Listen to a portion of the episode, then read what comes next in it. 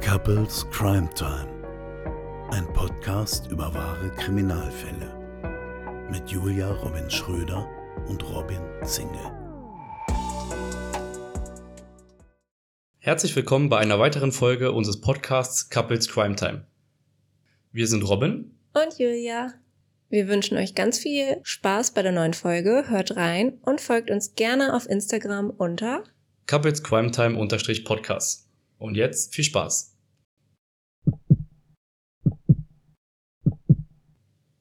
Das Verschwinden von Frauke Liebs. Frauke Liebs war eine junge Frau aus Paderborn, die am 20. Juni 2006 unter mysteriösen Umständen verschwand. Ihre Leiche wurde am 4. Oktober 2006 bei Lichtenau gefunden. Der Fall ist bis heute ungeklärt. Es gibt viele Theorien und Spekulationen darüber, was passiert sein könnte. So, wie immer haben wir gehört, worum es heute in unserer Folge geht. Wie immer muss ich dir vorher auch eine Frage stellen. Du kennst es ja von vornherein immer nicht, was ich dir so präsentiere. Welches Gefühl gibt dir das Intro, was du jetzt so mitbekommen hast? Ganz viele Fragezeichen. Hat man natürlich noch relativ wenig erfahren. Aber umso spannender ist es, glaube ich, um jetzt herauszufinden oder beziehungsweise zu erfahren, was alles dahinter steckt, wie es dazu kam. Und ja, bin gespannt. Dann legen wir direkt los. Es geht, wie bereits erwähnt, um eine junge Dame namens Frauke Liebs. Sie stammte aus Lübecke, das ist in Nordrhein-Westfalen, also ich rede hier nicht von Lübeck, sondern Lübecke, und zog nach Paderborn für eine Ausbildung zur Gesundheits- und Krankenpflegerin. Sie lebte dort mit ihrem Ex-Freund in einer Wohnung. Das heißt, ihr Ex-Freund war auch ihr Mitbewohner. Und da wir auch nicht besonders viel mehr Hintergrundinformationen brauchen, da der Fall eben so mysteriös ist und nicht aufgeklärt ist, das kann ich ja schon mal sagen, komme ich jetzt auch direkt schon zum Verschwinden. Sie verschwand am Dienstag, den 20. Juni 2006, auf ungeklärte Weise. Sie traf sich nachmittags mit ihrer Mutter und ihrem Mitbewohner, also ihrem Ex-Freund, zum Essen in einem Restaurant.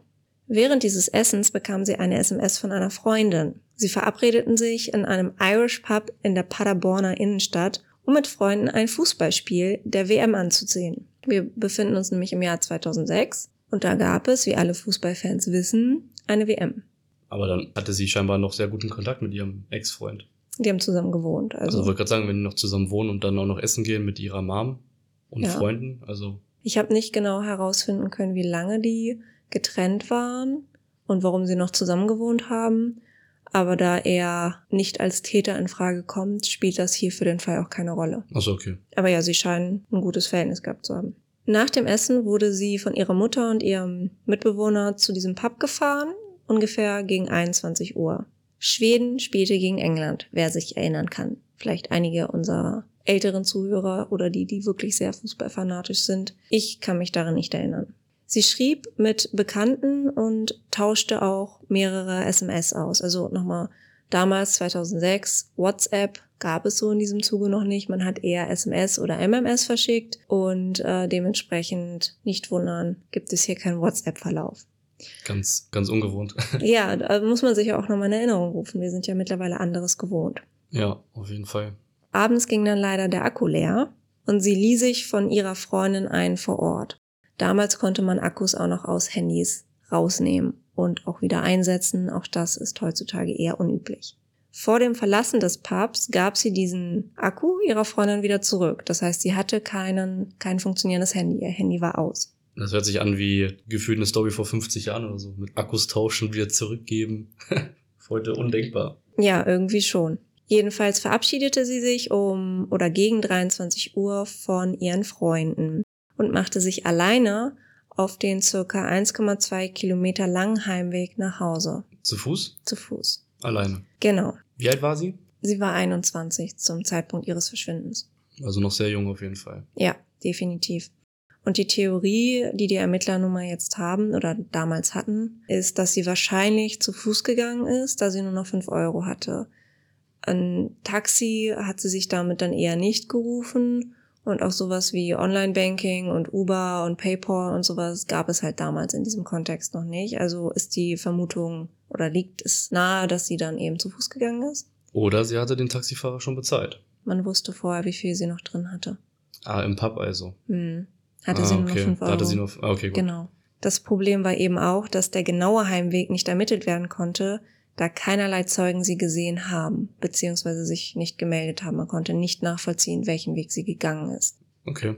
Aber wahrscheinlich gab es ja jetzt nicht so extrem viele Wege. Ja, sie ist ja nicht zu Hause angekommen. Ja, gut, dass sie verschwunden ist, dann ist ja klar, sag ich mal. Ich meine, weiß nicht, wenn man jetzt so einen guten Kilometer zu Fuß nach Hause geht, das wäre jetzt bei uns, sag ich mal, ein und weiter, wenn überhaupt. Hm. Da haben wir zwei oder drei Möglichkeiten mit Ach und Krach. Ja, und äh, da komme ich gleich auch nochmal zu, weil man, weil man hat ja gewisse Handydaten, aber das Problem ist eben, sie kam nie zu Hause an, hat aber um 0 Uhr 49, also am nächsten Tag, morgens, in der Nacht quasi, wo sie verschwunden ist, dem Mitbewohner bzw. ihrem Ex-Freund eine SMS geschrieben, in der sie ihre verspätete Heimkehr ankündigte. Also sie hat Bescheid gegeben, dass sie später nach Hause kommt. Da ist jetzt ja direkt die Frage, was ist zwischen, ach nee, die waren ja um 21 Uhr erst im Pub, ne? Das genau, und gegen elf ist sie nach Hause. Gegen elf. Ja, was ist Das dazwischen heißt- passiert in den zwei Stunden? Knapp zwei Stunden war sie unterwegs, für 1,2 Kilometer ungefähr Fußmarsch. Okay, also in der Zeit hätte man locker zu Hause sein müssen. Ja, und sie hat aber zumindest Bescheid gesagt, dass das nicht der Fall sein wird, aber sie kommt halt später. Spätere Polizeiermittlungen ergaben, dass die Nachricht aus dem Funkgebiet Nieheim-Entrup im Kreis Höxter kam, also 37 Kilometer entfernt von Paderborn. Den Ort des Verschwindens und un ihrem ungefähren Zuhause könnt ihr bei uns auch gerne auf Instagram in unserem Post nachgucken, damit man das bildlich sich besser vorstellen kann. Das heißt, dann wird sie ja wahrscheinlich, also nach dem Pub gegen 11 Uhr, also erstmal vielleicht normaler Gedanke, nicht nach Hause gegangen sein, sondern eventuell noch irgendwo hin zu einer Freundin, zum Typen, keine Ahnung. Wie denn, wenn ihr Handy leer war? Ja, zu Fuß. Vielleicht war das ja vorab schon irgendwie geklärt hier, wir sind heute noch Fußball gucken im Pub und danach komme ich dann einfach zu dir. Dann hätte sie das ja ihrer Freundin im Pub erzählt und nicht, dass sie jetzt nach Hause geht. Ja, vielleicht war das ja irgendein Typ oder so, von dem ihre Freundin nichts wissen sollte. Ist nicht unrealistisch, finde ich. So, und dementsprechend kann es natürlich dann noch ein bisschen dauern. Dann war sie bei der eventuell anderen Person, hat ihr Handy aufgeladen und konnte dann die Nachricht zurückschicken. Ja, dadurch, dass Ich ich, bin so ein Detektiv. aber dadurch, dass ich weiß, was passiert, ist das, was du erzählst, höchst unwahrscheinlich. Scherz. Deswegen sage ich dazu jetzt nochmal nichts. Aber Okay. ich kann, ich kann deinen Gedankengang nachvollziehen, dass man das vielleicht erstmal denkt. Jedenfalls habe ich ja eben gesagt, dass die Nachricht aus dem Funkgebiet Nieheim-Entrup im Kreis Höxter kam, also 37 Kilometer von Paderborn entfernt. Und es muss davon ausgegangen werden, dass die Freiwilligkeit ihres Aufenthaltes in einem der oben genannten Bereiche in der Nacht auf den 21. Juni 2006 nach 0.49 Uhr endete. Am 21.06.2006 erschien Frauke auch nicht auf der Arbeit. Und sie wurde von ihrer Mutter am selben Tag noch als vermisst gemeldet. Wir hatten ja in der letzten Folge schon komische Anrufe. Die begleiten uns in dieser Folge auch wieder. Aber auf eine andere Art und Weise. Okay. Das heißt? Frauke Liebs war zwar, oder ihr Aufenthaltsort war zwar unbekannt, aber man hatte trotzdem Kontakt mit ihr. Via mehrfache Anrufe, die das Ganze aber deutlich mysteriöser machten, als man es sich wünschen würde. Kann ich mir gerade jetzt noch nicht so was richtig drunter vorstellen. In dem Zeitraum von 22. Juni, das war ein Donnerstag, bis zum 25. Juni, das war ein Sonntag, gab es verschiedene Anrufe. Jeden Tag gab es einen telefonischen Kontakt mit Frauke. Aber also was jetzt für ein telefonischer Kontakt? Sie hat angerufen. Und wen? Dazu komme ich jetzt. Sie tätigte in fünf Tagen fünf Anrufe, also ein pro Tag, und rief mit ihrem eigenen Handy ihren Mitbewohner, also Ex-Freund an. Ja, aber guck mal, das heißt ja, dass jetzt in der Zeit, wo sie verschwunden war, muss sie irgendwie ihr Handy geladen haben. Weil ihr Akku war ja leer. Ja, oder jemand für sie. Lass mich das mal kurz erklären, um den Hintergrund dieser Anrufe zu erläutern. Der ist jetzt wichtig, um das Ganze einschätzen zu können. Okay.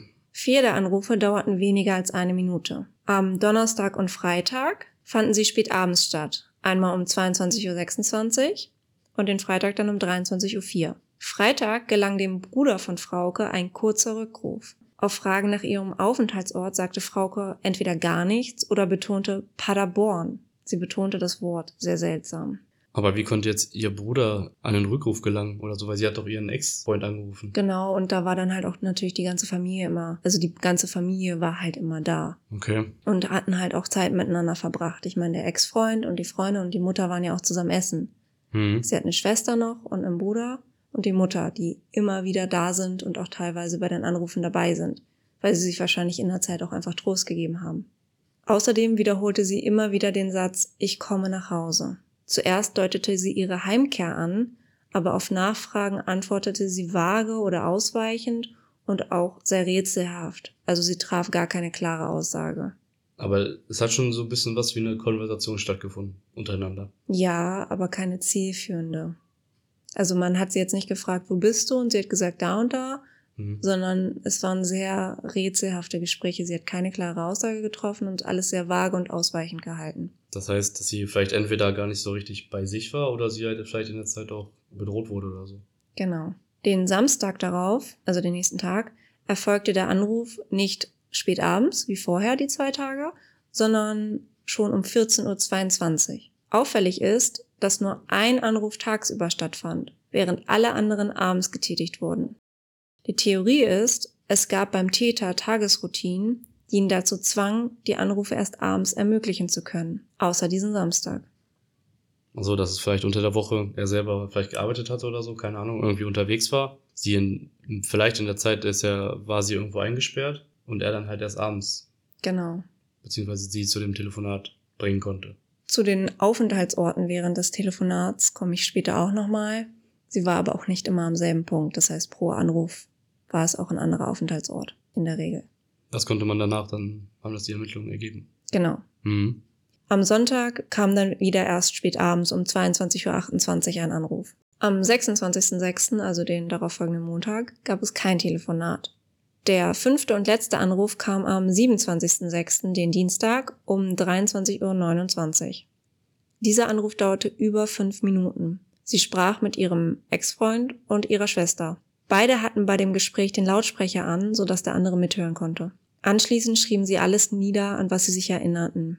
Frauke habe auf die Frage, ob sie gegen ihren Wellen festgehalten werde, leise mit Ja geantwortet, jedoch revidierte sie die Aussage sofort mit zwei lauten Nein. Auf die mehrfache Frage, wo bist du, antwortet Frauke mehrfach mit dem Wort Mama. Hä? Und dabei klang ihre Stimme wie in Trance. Ich weiß nicht, ob es ein Hilferuf war oder ein Hinweis. Das konnte nie geklärt werden. Ja, weil also eigentlich normalerweise, wenn sie ein fünfminütiges Telefonat führen, dann muss ja eigentlich safe ja irgendwelche Dinge bei rumkommen, wo man irgendwelche Anhaltspunkte hat. Also wo sie ist, mit, ob sie gefangen gehalten ist. Außer halt ist jemand dann der, der Täter oder so, der Entführer mit ihr im Raum, Genau, der natürlich halt durch gewisse Dinge dann sie irgendwie dazu zwingt, dass sie halt gewisse Sachen nicht sagt. genau. Weil sonst macht das ja voll keinen Sinn. Ja. Und Frauke bittet eben auch in diesem Gespräch darum, ihren Eltern auszurichten, dass, ich zitiere, ich sie ganz doll liebe. Später im Gespräch fiel ein Satz, der den Eindruck verstärkte, dass Frauke bei diesem Telefonat womöglich bewusst war, dass ihr Leben unmittelbar bedroht war. Auf die Bitte, komm doch wieder, sagte sie, das geht nicht, ich lebe noch. Als würde sie wissen, dass sie nicht wiederkommen kann, weil sie lebt und sie erst wieder wissen, wo sie ist, wenn ihre Leiche gefunden wird. Das heißt, sie wusste vermutlich zu dem Zeitpunkt, dass sie stirbt. Ja, das, davon wird ausgegangen. Okay. Am Ende des Gespräches bittet ihr Mitbewohner sie, sich wieder zu melden. Sie sagte, ja, mache ich. Aber es habe wohl nicht wie ein Versprechen geklungen. Ciao, bis bald, sind nach dem Protokoll von damals Fraukes letzte Worte. Nach dem Telefonat brach der Kontakt ab. Sprich, das war das letzte Lebenszeichen, was man von ihr gehört hat. Ja, Was man ja aber eventuell hätte machen können, ist, dass man die ähm, Anrufe aufzeichnet. Mit einem Diktiergerät oder sowas. ja, Weil also gerade nach, sag ich mal, nach ein, zwei Tagen, wenn man halt Anrufe von ihr bekommt und das ja auch an die Ermittler weitergeleitet wurde alles, hätte man ja zumindest irgendwie ein, zwei Ermittler abstellen können, die halt dauerhaft mit den Personen unterwegs sind, falls ja wieder ein Telefonat reinkommt. Ne? definitiv. Sie haben auch natürlich, wie vorhin erwähnt, Frauke als vermisst gemeldet bei der Polizei. Nur dadurch, dass sie eben SMS geschrieben hat, dass sie später kommt oder auch angerufen hat, wurde dieses Verschwinden nicht so ernst genommen, wie es, wie man es vielleicht hätte tun sollte. Dementsprechend haben sie auch keine Aufzeichnungen durch die Polizei oder keine Schaltung durch die Polizei der Festnetz- oder Handygeräte erhalten und sie konnten zum damaligen Zeitpunkt kein Diktiergerät in dieser Schnelle beschaffen.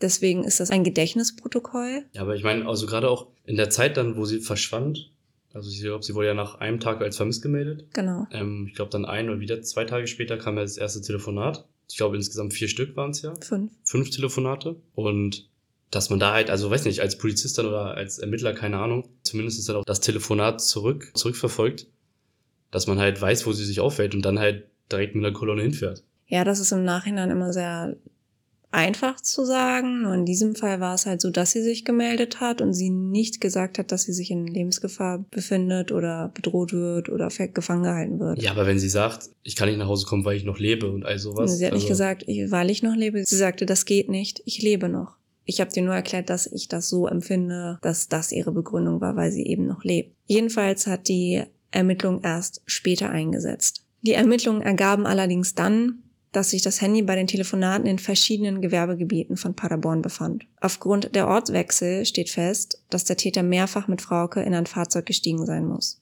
Woran macht man das fest? Du kannst das Handy orten. Dein Handy wählt sich quasi, wenn du dich bewegst mit dem Handy, immer in ein Funkmast in deiner Nähe ein. Und dadurch kann man gut eingrenzen, besonders wenn mehrere Funkmasten in der Nähe sind und dein Handy sich bei mehreren quasi einwählt, automatisch, kann man sehr gut eingrenzen, wo du warst. Und das konnte man damals eben auch schon. Hätten sie es mal ja gemacht. Und nicht immer warten, warten, warten, bis irgendwas passiert. Ja, aber sie hat sich ja gemeldet. Also jetzt im Nachhinein das sozusagen ist immer relativ leicht. Ja, aber man hat doch gehört, was sie gesagt hat oder wie die Telefonate waren. Das ist doch nicht normal. Das ist Nein, das ist nicht normal, aber es war zu dieser Zeitpunkt aber auch einfach kein Verbrechen. Jedenfalls fragt man sich natürlich auch irgendwie, warum der Täter dieses besondere Entdeckungsrisiko auf sich genommen hat. Dass er eben mit Frauke an bestimmte Orte gefahren ist, um sie von dort aus anrufen zu lassen. Eine Psychiaterin hat dazu Stellung genommen. Kontakt nach außen aufnehmen zu lassen und sich trotzdem so sicher zu sein, dass er nicht gefasst wird, das zeugt von einer großen Kontrolle, Dominanz, Selbstsicherheit, aber auch von einer akribischen Durchdachtheit. Denn schließlich hätte er sie ja auch nicht die Telefonate führen müssen. Er hätte sie ja auch einfach bei sich behalten können. Dann ja, wäre das vielleicht auch anders mit den Ermittlungen gelaufen. Vielleicht wollte er auch mit den allen so ein bisschen spielen, um halt zu zeigen, so von wegen, bin nicht der Beste. Ja, das kann natürlich auch sein. Denkbar ist auch, dass der Täter so den öffentlichen Druck reduzieren wollte, der entstanden war. Dadurch, dass sie eben Lebenszeichen von sich gegeben hat und es hat ja auch irgendwie funktioniert. Denn nicht mal 48 Stunden nach ihrem Verschwinden war Frauke von ihrer Familie und ihren Mitschülern per Flugblatt gesucht worden. Und ihr Verschwinden war Thema in den Zeitungen und Radionachrichten. Ja, aber guck mal, wenn jetzt schon so ein Aufschrei ist in der Öffentlichkeit mit Zeitungen, Flugblätter, alle sprechen darüber etc., dann hieß es aber von, von wegen, ähm, ja, es ist, weil nichts Genaues passiert ist in dem Sinne, weil man nicht genau weiß, dass hier entführt wurde, etc., konnte man nichts machen. Wurde ja. keine Behörde eingeschaltet, wurde nicht ermittelt nein, in dem Sinne. Nein, es wurde, sie hatten nur nicht die Polizei, die vor Ort auf dem Handy eine Fangschaltung geschaltet hat. Die Polizei hat aufgrund des Drucks der Familie und der Öffentlichkeit dann mit den Ermittlungen begonnen. Das heißt, sie haben nicht einfach untätig dagesessen, um Gottes Willen, aber es kam eben dadurch zustande, dass sie deswegen die Aufrufe nicht aufzeichnen konnten durch die Polizei. Und damals kamen sie wohl nicht so schnell an ein Diktiergerät. Deswegen gibt es nur das Gedächtnisprotokoll. Sie haben jetzt aufgrund des Druckes der Familie von Frauke und von Freunden ein Verfahren wegen des Verdachts einer Geiselnahme eingeleitet. Aber mit dem Lebenszeichen von Frauke erreichte der Täter bei der Polizei eher den Eindruck, dass sie sich zwar an einem unbekannten Ort befindet, aber wohl auf sei. Schwierig. Dies führte auch dazu, so haben es jedenfalls die Familie und andere Zeugen beschrieben, die damals mit der Polizei zu tun hatten, dass die Beamten in der ersten Phase der Tat eher schleppend ermittelten. Das heißt, sie haben was gemacht, aber eher nicht so, wie man sich das gewünscht hätte.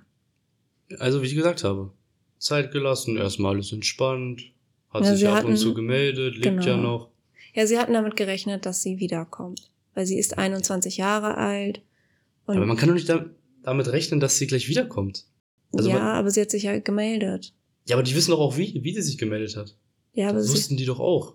Ja. Das ist ja nicht so ein, ja, Mama, ich bin nochmal jetzt beim Kumpel oder bei einer Freundin, haben zu viel gesoffen, ich schlafe länger und komme morgen nach Hause. Ja, definitiv. Das sind ja voll komische abgehackte Sätze. Ja, ich bin da total bei dir. Ich erkläre dir ja nur, wie das. Ja, ich, ich, meine Aufbringung ist gerade auch nicht gegen dich, sondern gegen die Ämter. Ja. Ich flippe gleich aus. Das kann nicht sein deswegen passiert immer so eine ganze Scheiße. Es wird immer alles erstmal locker, haha, juhu, und es muss immer erst irgendwas passieren, bis man irgendwas macht. Und dann ja, ist eh zu spät. Das stimmt leider sehr oft. So, dann lieber zwei, drei Sachen mehr vorher abchecken, ob es dann umsonst war, ist das doch gut. Aber im Nachhinein kannst du, guckst du wieder eine Röhre, wie Luigi. Wir hatten aber auch Fälle, da hat die Polizei sehr vorschnell gehandelt, wie du dich vielleicht erinnerst, und äh, vielleicht dann auch so gehandelt, wie sie nicht hätte handeln sollen. Ja, Hast du recht. Ist Aber trotzdem ist die Konsequenz im, Ende, ja. im Endeffekt eine ganz andere. Ja, definitiv. Nur es ist auch nicht immer so einfach einzuschätzen, was da passiert. Also Es ist nicht immer ganz einfach da einzuschätzen. Ich sage nicht, dass die Polizei da hundertprozentig korrekt gehandelt hat, aber ich sage auch, dass es auch noch vor wie vielen Jahren? Ja. 17 Jahren war? Ja, genau. Dass da vielleicht noch die Strukturen auch noch ganz andere waren. Aber hätte die Polizei sofort es extrem ernst genommen, wäre die Sache vielleicht anders geändert, als sie geändert ist. Aber das sind Spekulationen, die sind natürlich auch schwer jetzt. Ich meine ja nur, man hätte wahrscheinlich ein, zwei Dinge deutlich eher in die Wege leiten können. Ja, Klar lässt sich das jetzt im Nachhinein hier einfach sagen. Aber trotzdem, ich finde, das ist irgendwie immer ein bisschen, ja, schwierig. ja, da bin ich auch definitiv bei dir. Denn nochmal, um auf den Kontakt mit der Familie zurückzukommen und ihrem Ex-Freund, eine weitere Theorie ist, dass vielleicht Frauke, die auch bekannt dafür war, mit schwierigen Menschen umgehen zu können, den Täter vielleicht auch überzeugen konnte, sich bei ihrer Familie zu melden. Das ist eben auch noch eine Theorie. Aber Also, dass sie dem Täter gesagt hat, von wegen, hier, lass mich mal kurz meine Familie anhören, äh, anrufen, dass sie noch wissen, wie es mir geht. genau. Ah, weiß ich nicht. Halte ich auch nicht für realistisch, aber diese Theorie wollte ich eben auch noch nennen. Hm, Okay. Hast du dazu noch weitere Fragen oder Anmerkungen? Sonst würde ich jetzt nämlich zu dem Fund kommen. Von ihr? Nö, also eigentlich nicht. Also letzter Stand war jetzt halt nur, es gab halt das fünfte Telefonat. Genau. Sie war noch am Leben. Ja. Man konnte nicht genau wissen, was ist. Und das war's. Ja. Okay. Und jetzt zum nächsten Schritt gab es keins dazwischen. Nein. Wir befanden uns jetzt am 27.06.2006, also Juni, Ende Juni, Also ging echt schnell alles, ne? Also binnen fünf, sechs Tage. Ja. Okay. und springen jetzt zum 4.10.2006, also drei Monate später. Mhm. Die Leiche von Frauke wurde bei Lichtenau zwischen Asseln und Herbramwalz im Kreis Paderborn gefunden. 15 Kilometer Luftlinie von Paderborn entfernt. Aber nochmal jetzt, der Zwischenraum waren es ja knapp zweieinhalb, drei Monate irgendwie, ne? Mhm, über drei Monate. Was in der Zwischenzeit ist da irgendwas passiert? Wurden irgendwelche Ermittlungen verschärft eingesetzt? Wurde Ja. da Es wurde nach ihr gesucht, aber sie wurde nicht gefunden. keine Chance? Und die Anrufe hörten auf und somit hatte man auch keine. Aber konnte man nicht im Nachhinein die Handy, die Anrufe orten? Oder Ja, aber das brachte nichts weiter, weil sie nicht ja aus einem Punkt kam. Wenn wir jetzt sagen würden, wir würden von hier irgendwo mal anrufen, könnte man das deutlich besser einkreisen, als wenn es von verschiedenen Standorten immer wieder kam. Also es, die, allein die Anrufe ließen keinen Schluss auf den Täter zu. Oder aber waren die die, Täter. waren die Standorte so weit auseinander? Na, sie bewegten sich immer wieder. Es war, es gab kein, man hätte nicht sagen können, okay, in der Mitte wohnt der Täter. Sie gaben einfach keine Schlüsse. Okay. Die Leiche war bereits stark verwest und auch skelettiert. Sie wurde in einem abgelegenen Waldstück von einem Jäger gefunden. Die Stelle des Fundes war etwa 20 Meter von der Straße L817 entfernt. Skelettiert? Ja, Bedeutet, verwest und quasi man hat auch das Skelett gefunden. Sie lag da schon lange, bedeutet das. ja, ja, aber das passiert ja nicht in drei Monaten. Doch. Nein, auf gar keinen Fall.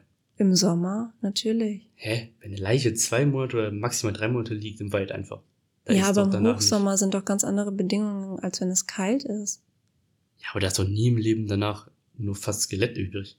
Na, verwest Das und teils skelettiert. Das heißt, du hast schon Knochen gesehen, aber halt eben die Leiche war stark verwest. hm. Also je nach Bedingungen, wo die Leiche gelegen hat, welches Klima da lag, also ob es sehr kalt war, sehr tropisch, sehr trocken, sehr warm, gibt es unterschiedliche Leichenstadien und auch, ob sie im Wasser sind oder in Beton, was wir schon hatten. Ja, klar, verstehe ich auch. Aber, also vielleicht liege ich jetzt auch komplett falsch, aber dauert das nicht Jahre? Nein. Okay. Es ist auch ein Unterschied, ob du jemanden vergräbst oder ablegst. ja, bin ich jetzt noch nicht so drin in der Materie. Muss ich nochmal üben. Bitte nicht. Sie war in einer Mulda hinter einem Baumstamm unter Tannendickicht abgelegt worden. Untersuchungen von Kriminaltechnikern ergaben, dass der Fundort der Leiche wahrscheinlich nicht der Tatort war. Es wurden weder Reifenspuren, Fingerabdrücke noch DNA-Spuren gefunden. Keine Fingerabdrücke, keine DNA-Spuren. Nein. Also sehr wenig Hinweise, um irgendwie auf den Täter zu kommen. Ja, das sind original gar keine Hinweise. Ja. Bis auf den Fundort. Der könnte vielleicht. Ja gut, aber du kannst, wie gesagt, ja auch 80.000 Kilometer durch Europa gejagt haben und dann ablegen. Ja, aber in der Regel legen die Täter die Leichen in der näheren Umgebung ihres Wohnorts ab. Eigentlich voll dumm. Nein, weil du weißt doch, du kennst doch dein Umfeld und weißt, welche Orte weniger und welche Orte mehr besucht werden. Ach so, ja, okay, hast recht. Und das ist halt auch sehr wichtig, wenn du eine Leiche loswerden möchtest. Gut zu wissen. Frauke trug immer noch die Kleidung, die sie am Tag ihres Verschwindens anhatte. Eine blaue Jeans, ein rotes Oberteil und weiße Turnschuhe. Die Obduktion ergab, dass sie einige Tage nach dem letzten Anruf gestorben war. Also wurde sie am bzw. kurz nach dem 27.06.2006 ermordet. Weiß man irgendwas zur Todesursache? Die konnte nicht ermittelt werden, da die Verwesung und Skelettierung bereits so weit fortgeschritten war. Hey, ich weiß nicht, ich finde das mega komisch. Glaubst also du zweifelst daran, also du kannst dir Also nicht vorstellen, dass das so schnell passiert. Nee, also ja, vielleicht ist es auch einfach nur mein fehlendes Wissen, aber ich kann mir gerade leider echt wenig vorstellen, dass das so schnell funktioniert. Also dass ein Körper nach zwei, zweieinhalb Monaten so runtergekommen ist, verwest ist, dass halt teilweise Knochen zu sehen sind und man und man nicht feststellen kann, an, anhand welcher Ursache jemand gestorben ist. An der frischen Luft schreitet die Verwesung etwa zweimal so schnell voran wie im Wasser und sogar achtmal so schnell wie in einem Erdgrab. Ja, mag ja sein, aber man hat ja trotzdem irgendwie keine Angaben so. Ne? Also ich, ich sag mal, wenn jetzt ein- eine Leiche im Keller liegt und die verwest nach acht Jahren, da bringt sie auch nicht, wenn es zweimal so schnell ist oder achtmal so schnell. Naja, in einem Erdloch ist es zwar, dauert es circa zwei Jahre, bis es komplett verwest ist und nur noch das Skelett da ist. Und da sind wir ja lange nicht.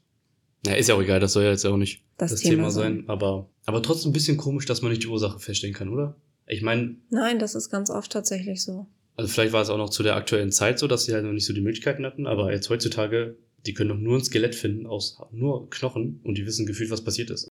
Mag, wie gesagt, mag ja sein, dafür habe ich oder vielleicht auch wir einfach zu wenig Ahnung, aber Was vielleicht auch ganz gut ist. ja. Aber wenn ihr dazu noch etwas genaueres wisst und wir hier viel Informationen geben, dann schreibt uns das gerne in die Kommentare oder per E-Mail oder per Instagram. Wir lernen natürlich auch gerne hinzu. Am 27.10., genau vier Monate nach dem letzten Anruf, wurde Frauke auf dem Lübecker Friedhof beigesetzt. Am Fundort ihrer Leiche war eine kleine inoffizielle Gedenkstätte errichtet worden. Und am Straßenrand erinnert ein kleines Kreuz mit Fraukes Namen an sie. Es gibt ein paar Gegenstände, die von ihr nicht gefunden worden sind. Das sind einmal das Mobiltelefon Nokia 6230 mit Kamera in Grau, eine Armbanduhr Fossil, eine schwarze Handtasche und ihre EC- und Gesundheitskarte. Die sollte sie alles dabei haben. Die hatte sie dabei und die wurden nie gefunden. Kommen wir zur Fahndung. Es wurde am 13.10.2006 eine Belohnung in Höhe von 7.500 Euro ausgesetzt für Hinweise auf den oder die Täter. Die Eltern beteiligten sich mit 5.000 Euro und die Staatsanwaltschaft mit 2.500 Euro daran. Die Belohnung der Eltern läuft aber im Oktober 2023 aus. Es wurde eine Mordkommission namens MK Lichtenau gebildet. Jetzt kommen wir hier so ein bisschen in die, sage ich mal, kriminaltechnische Sprache. Es wurde eine operative Fallanalyse durch das Landeskriminalamt NRW durchgeführt. Das wird von Fallanalytikern der Polizei bei ungeklärten Verbrechen eingesetzt, um neue Ermittlungsansätze zu erhalten, weil sie ja einfach in einer Sackgasse steckten, leider Gottes. Ja, die hatten ja gefühlt, es gibt ja gar keine Anhaltspunkte. Ja. Also sie ist vier, fünf Tage verschwunden, drei Monate später hat man sie tot gefunden, das war's. Ja. So, mehr gibt's ja nicht. Das dient auch dazu, ein Täterprofil zu erstellen sowie Serienstraftaten zu erkennen.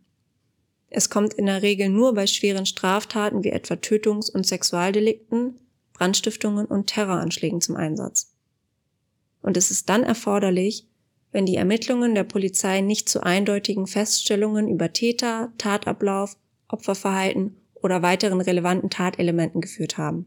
Diese operative Fallanalyse, also jetzt abgekürzt OFA, des Landeskriminalamtes NRW kam 2007 zu dem Ergebnis, dass Frauke höchstwahrscheinlich im Raum Nieheim festgehalten worden war. Es konnte aber nicht näher eingegrenzt werden, ob es sich dabei um ein Versteck, um eine Wohnung, ein Haus, eine Jagdhütte oder einen Wogenwagen handelte. Ja, ich denke mal, dadurch, dass sie ja an vielen verschiedenen Spots, sage ich mal, die Anrufe getätigt haben, wird es wahrscheinlich kein dauerhaftes, festes Versteck gewesen sein. Denke ich mal. Oder, oder- er hat sie extra halt für diese Telefonate irgendwie rauskutschiert und, Ja, ne, aber, ja, kann kann natürlich auch alles möglich sein. Ermittler gingen von einem männlichen ortskundigen Einzeltäter aus. Allerdings konnte nicht ausgeschlossen werden, ob es sich um mehrere Täter handelte. Die Mordkommission hatte bis zu 300 Spuren gesammelt und die Hälfte bereits abgearbeitet. Im Juni 2007 wurde die Mordkommission aufgelöst. Sie hatten ca. 700 Spuren abgearbeitet und 1000 Personen befragt bzw. vernommen. darunter mit mehr als 100 Personen gesprochen, mit denen Frauke Kontakt per Chat oder E-Mail hatte. Die Ermittlungen wurden aber über all die Jahre immer fortgesetzt, da Mord eben nicht verjährt. Haben wir ja, glaube ich, letzte Folge gelernt. Ja, aber da die Todesursache auch nicht feststellbar war, muss natürlich, wenn der Täter gefunden werden sollte, auch noch geklärt werden, ob es wirklich Mord oder Totschlag wäre. Nur so als Hinweis. Wir springen ein paar Jährchen. Mitte 2016 wurde geprüft, ob eine mögliche Verbindung zum Kriminalfall Höxter bestehen könnte. Sagt ihr denen noch was? Nein? Nee, weil. Robin. Was Das ging durch die Medien. Hä, keine Ahnung. Das ist in Niedersachsen. Weiß ich nicht, ich habe Okay. nichts davon mitbekommen. Für diejenigen, die auch nicht wissen, wovon ich spreche, der Fall Höxter findet in Höxter statt, das ist ein Ort. Ein Paar hatte mehrere Frauen in seinem Haus im Ortsteil Bossedum festgehalten und misshandelt. Zwei der Opfer sind dabei zu Tode gekommen. Es konnten laut Polizei aber keine Zusammenhänge gefunden worden. Angelika W., der weibliche Part des Paares, hat aus der Haft heraus einen Brief an Fraukes Mutter geschrieben. Darin bot sie ihr ihre Hilfe an, um den Fall aufzuklären. Okay, verrücktes Angebot auf jeden Fall von so einer Frau. Ich finde das sogar sehr dreist, wenn du als Tatverdächtiger gegolten hast, der Mutter eines Opfers dann noch Hilfe anzubieten. Also finde ich sehr verhöhnend. Oder sie hat so ihr Leben reflektiert und möchte jetzt mit ihrem damaligen Wissen weiterhelfen. Nein, Ja, glaube ich auch nicht, war Scherz. Aber ja. Die Mutter hat auch nicht darauf reagiert, weil sie von der Polizei gehört hatte, dass Angelika W. sich gerne wichtig mache. Also ich glaube, sie wollte einfach nur wieder Aufmerksamkeit haben. okay. Dennoch hat die Polizei das ernst genommen. Sie wurde, nachdem sie den Brief geschickt hatte, von der Polizei vernommen, aber die Vernehmungen hatten keine weiteren Hinweise erbracht. Im Dezember wurde bekannt gegeben, dass der Fall in die Datenbank für ungeklärte Mordfälle aufgenommen wurde, also die Datenbank für Cold Cases. Mhm. Die Belohnung wurde im Juli 2020 von 7.500 Euro auf 30.000 Euro erhöht. Die Erhöhung war durch das private Engagement eines Unternehmens möglich, das anonym bleiben will. Das ist ja jetzt ungefähr 14 Jahre her, wenn wir im Jahr 2020 sind. Ja, Ähm, aber der Täter oder die Täterin, keine Ahnung, es kann ja sein, dass sie jetzt selber schon tot ist auch. Also vielleicht kann man die jetzt ja auch gar nicht mehr finden. das ist gut möglich. Ja. Das ist korrekt. ich wollte Korrekt. es nochmal anmerken, weil jetzt das Geld halt so enorm gestiegen ist. Ja, die Erhöhung der Belohnung ist aber durch das private Engagement eines Unternehmens möglich geworden, das unbedingt anonym bleiben will. Und es sorgte ebenso dafür, dass eine Internetseite für den Mordfall erstellt wurde, über die sachdienliche Hinweise abgegeben werden können. Die Seite lautet frauke-liebs.de. Die Seite haben wir auch bei uns auf Instagram verlinkt. Aber weißt du, was ich nicht verstehe? Warum jetzt, 14 Jahre später oder so, jetzt so ein ganzes Angebot aufgefahren wird, so viel darüber gesprochen wurde oder so viel in die Wege geleitet würde, wurde, das Geld, sage ich mal, auch wenn das eigentlich ja kein Argument ist, jetzt dann das aufzuklären oder so, aber dass es so deutlich lukrativer geworden ist, warum hat man das nicht binnen einer oder zwei Wochen gemacht? Da- Dass jetzt alle in eine Woche nach dem Verschwinden oder dass da halt schon alle Alarmglocken läuten, dass jeder das, seine Augen doppelt und dreifach nach links und rechts aufmacht, dass man sie da dann findet. So, weil jetzt 14 Jahre, 16 Jahre später, also bei aller Liebe so, aber da, da geht man doch jetzt selber nicht mehr davon aus, dass man jetzt noch irgendwas findet oder so. Ja, die Ermittlungen und die Ermittler gehen schon davon aus, sonst würden sie, also sie müssen die Ermittlungen ja auch fortsetzen.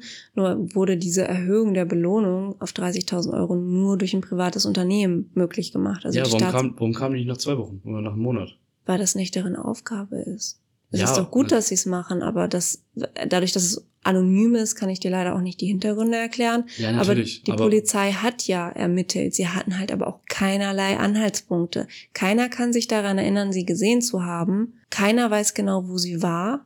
Man kann es nicht zurückverfolgen aufgrund der Anrufe. Selbst wenn die Fangschaltung geschaltet worden wäre, hätte es nichts weiter gebracht wahrscheinlich. Ich weiß nicht, wie die technischen Möglichkeiten 2006 war, um einen Anruf zurückzuverfolgen, aber die technischen Gegebenheiten waren damals eben auch noch deutlich schlechter, als sie dann 2020 waren. Ja, ich, ich weiß ja, was du meinst. Es, wie, das hat sich jetzt gerade einfach nur so angehört, dass jetzt halt 16 Jahre später irgendwie viel, viel mehr dafür getan wird, um den Fall zu klären, als damals. Wo es halt noch deutlich wichtiger war.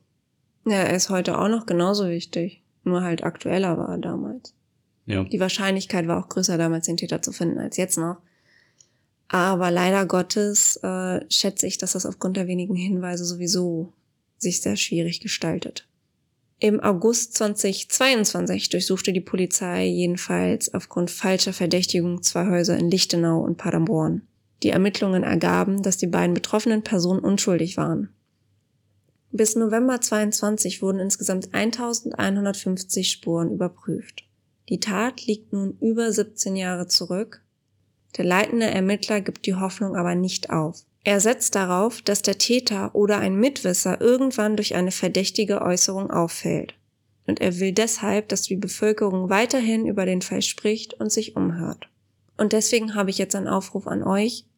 Zeugen oder Mitwisser können sich an das Polizeipräsidium in Bielefeld wenden.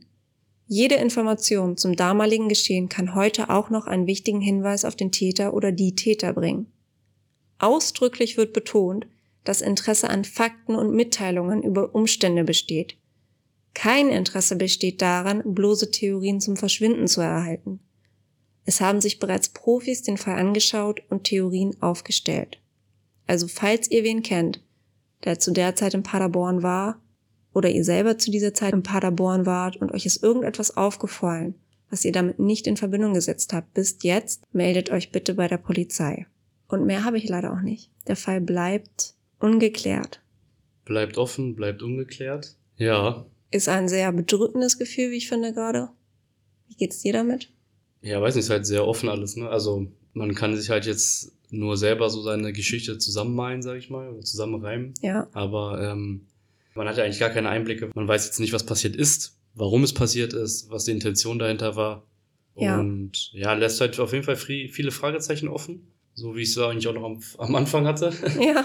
Aber ähm, ja, auch solche Sachen gibt es, ne? Und die jetzt auch noch vielleicht bis heute sogar noch fortlaufend sind. Ja. Und wie du es auch vorhin gesagt hast, ne, auch da geht halt weiter die Augen aufzuhalten, irgendwie probieren, dass man solche Dinge irgendwie klären kann, dass vielleicht für die Familienangehörigen oder so, da man irgendwie in einer Art und Weise da vielleicht irgendwann so einen leichten Punkt setzen kann. Und Abschluss finden einen leichten Abschluss finden kann, genau. Ähm, ja, bis dahin heißt es, ja, abwarten, ne?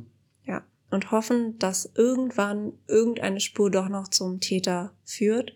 Denn es kann nicht sein, dass so etwas ungestraft bleibt und dass die Familie ich will nicht sagen, ihren Frieden damit schließen kann, aber zumindest die Gewissheit hat, dass der Täter hinter Gittern sitzt und das auch niemand anderem antun kann und auch vielleicht sogar dann erfahren kann, was mit ihr passiert ist, denn ich glaube, die Unwissenheit ist mitunter das Schlimmste. Auf jeden Fall. Ja, uns interessiert wie immer, was ihr von diesem Podcast gehalten habt. Schreibt uns gerne auf Instagram, postet unter dem letzten Beitrag von uns, was ihr von dem Fall haltet was eure eigene Theorie dazu ist. Ihr seht ja auch, Robin und ich haben ganz andere Auffassungen davon, was ja auch gut ist.